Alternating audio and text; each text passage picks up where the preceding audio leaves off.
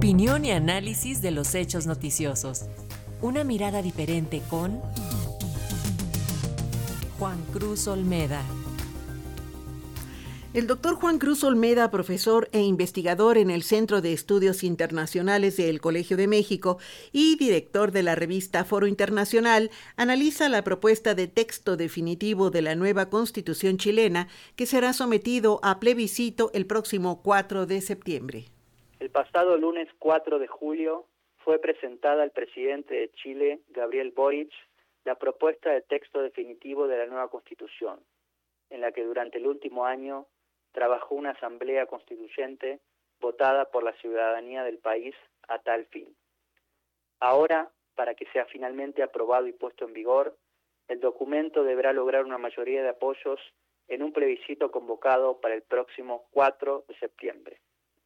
La propuesta de redactar una nueva Carta Magna que reemplace a la aún vigente, aprobada durante la dictadura militar de Augusto Pinochet, fue en su momento lo que permitió destrabar la ola de protestas que asolaron al país durante 2019, reclamando un cambio de rumbo. Por lo anterior, resulta imposible entender el devenir de la elaboración de la nueva Constitución sin considerar el contexto político más amplio, que entre otras cosas supuso que en las pasadas elecciones presidenciales las fuerzas políticas tradicionales perdieran peso y el espacio fuese llenado por propuestas ligadas a una renovación. Tampoco puede desvincularse de que uno de los candidatos que llegaran a la segunda vuelta y terminó siendo electo presidente estuviese en su momento entre quienes impulsaron el acuerdo que terminó abriendo el camino para la convocatoria de la constituyente.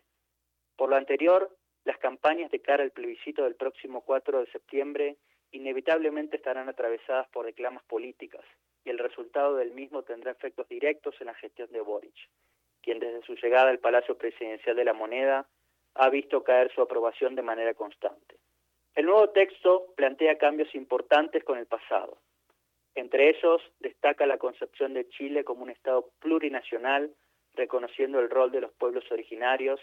También se declama que el país es una democracia paritaria e inclusiva, planteando que las mujeres deben ocupar al menos el 50% de los órganos del Estado.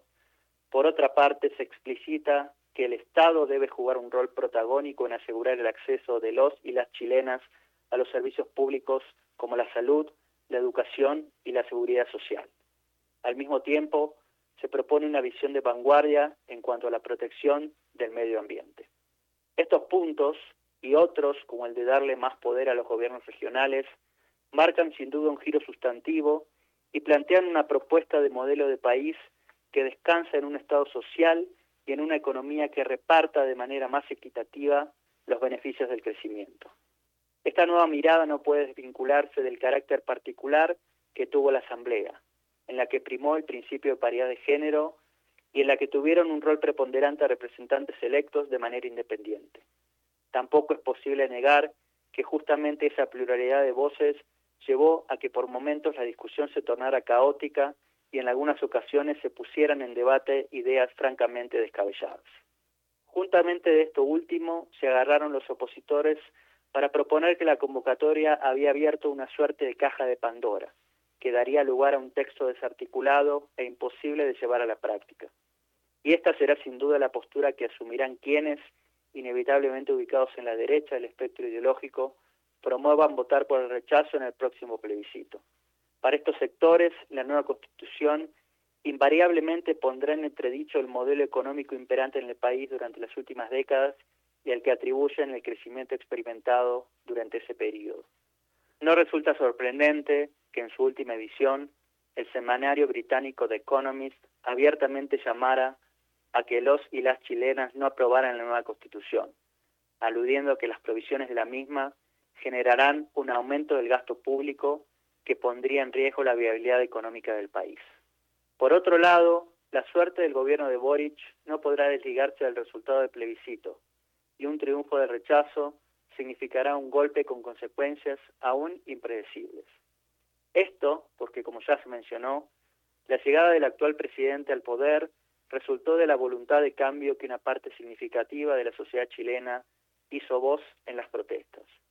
El propio discurso de Boric pronunciado el día en que se convirtió presidente, dejó en claro que desde ese lugar asumía como propios esos reclamos y trabajaría para darle solución.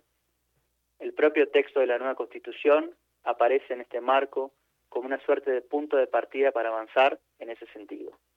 Por lo anterior, un rechazo resultaría inevitablemente una desaprobación implícita a su gestión de gobierno.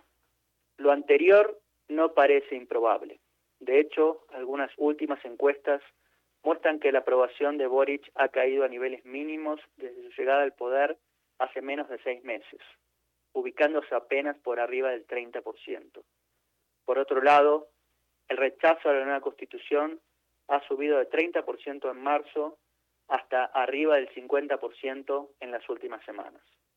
Por lo anterior, la campaña de cara al plebiscito planea ser feroz, en el marco de una sociedad polarizada y en un contexto general en el que la desinformación y las fake news pueden jugar un rol significativo. Ante esto, Boric probablemente deberá trabajar más duro que como lo tuvo que hacer para revertir la desventaja en la primera vuelta de las elecciones presidenciales que le permitió terminar imponiéndose en el balotaje. Para Radio Educación, Juan Cruz Olmeda, profesor investigador del Centro de Estudios Internacionales del Colegio de México.